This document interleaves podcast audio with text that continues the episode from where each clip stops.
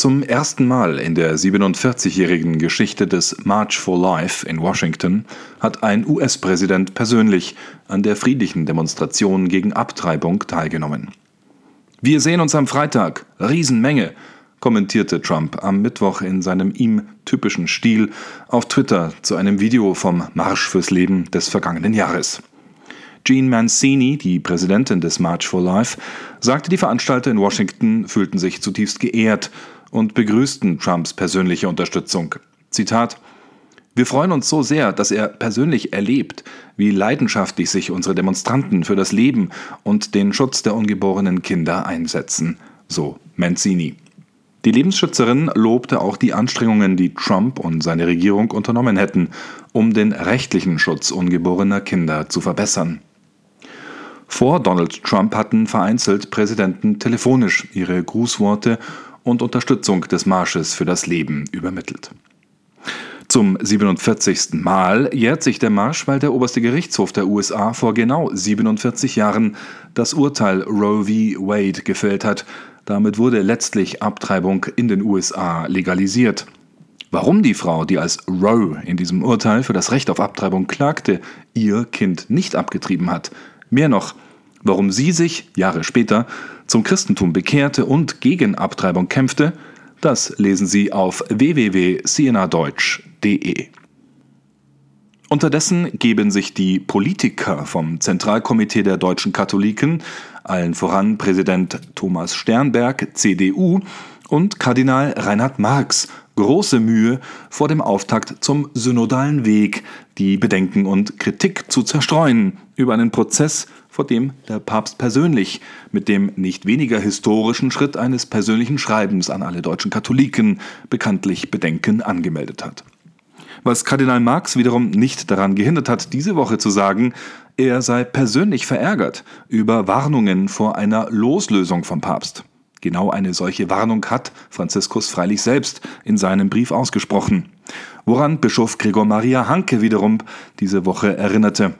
Die im Papstbrief ausgedrückte Besorgnis sei angebracht, so der Eichstätter Bischof. Zitat Angesichts des ultimativ klingenden Tonfalls, den manche Stimmen vernehmen lassen, wenn sie Veränderungen einfordern, die zudem einer anderen Agenda entstammen als dem Ursprungsanliegen nach der Aufdeckung des Missbrauchs so Bischof Hanke.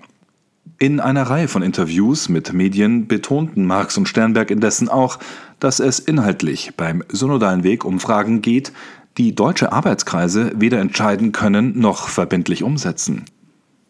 Am Ende entscheidet der Papst oder ein Konzil, räumte Kardinal Marx laut dem Kölner Domradio ein. Indessen haben sich wichtige theologische Stimmen, wie etwa Professorin Marianne Schlosser bereits im Vorfeld von dem Prozess distanziert, der am kommenden Donnerstag mit einer gewaltigen Synodalversammlung in Frankfurt beginnt. Was der synodale Weg, der immer noch als Reformdebatte bezeichnet wird, kirchlich wirklich bringt oder auch nicht, das beobachten wir bei CNA Deutsch als unabhängige katholische Nachrichtenagentur in den kommenden zwei Jahren auf unserer Website und im CNA Deutsch Podcast genau. Aber kommen wir zur Weltpolitik und der Weltkirche. Papst Franziskus ist besorgt über die sich verschlechternde Lage im Nahen Osten. Er drängt auf ein anhaltendes Engagement für Dialog in der Region. Das hat ein hochrangiger Diplomat des Vatikans vor dem Sicherheitsrat der Vereinten Nationen diese Woche betont.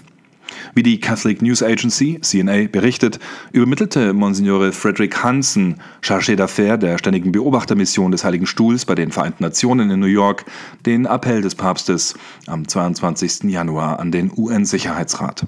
Mit Blick auf die Krise in Syrien, im Jemen und dem Heiligen Land habe der Papst betont, so Hansen, dass es von größter Wichtigkeit sei, Zitat, das Engagement der internationalen Gemeinschaft für die Flamme des Dialogs, Zitat Ende, am Leben zu erhalten und dass diese Herausforderung mit einem ganzheitlichen Ansatz angegangen werde. Papst Franziskus habe zu unerschütterlichem und effektiven Engagement aufgerufen, so Hansen weiter, um dem entgegenzuwirken, dass ein Schleier des Schweigens über den Krieg falle, der Syrien im letzten Jahrzehnt verwüstet habe. Syrien bedürfe geeigneter und weitsichtigerer Lösungen, um dem geliebten syrischen Volk, so der Papst wörtlich, beim Wiederaufbau zu helfen und wieder Frieden zu erfahren. Nach Angaben des vatikanischen Diplomaten ist Papst Franziskus auch besorgt über das anhaltende Schweigen und die Gleichgültigkeit im Jemen, eine der Zitat schwersten humanitären Krisen der jüngsten Geschichte, und sagte, dass ein Mangel an internationaler Aufmerksamkeit weiteres Leid und den Verlust von Menschenleben ermöglichen könnte. Hansen teilte auch mit, dass der Heilige Stuhl weiterhin für die Status quo-Politik Jerusalems eintrete, was religiöse Städten christlicher Konfessionen wie auch des Islam und Judentums betreffe. Papst Franziskus wünsche sich ein Jerusalem als Stadt des Friedens und Ort der fortwährenden Begegnung, fuhr Monsignore Hansen fort.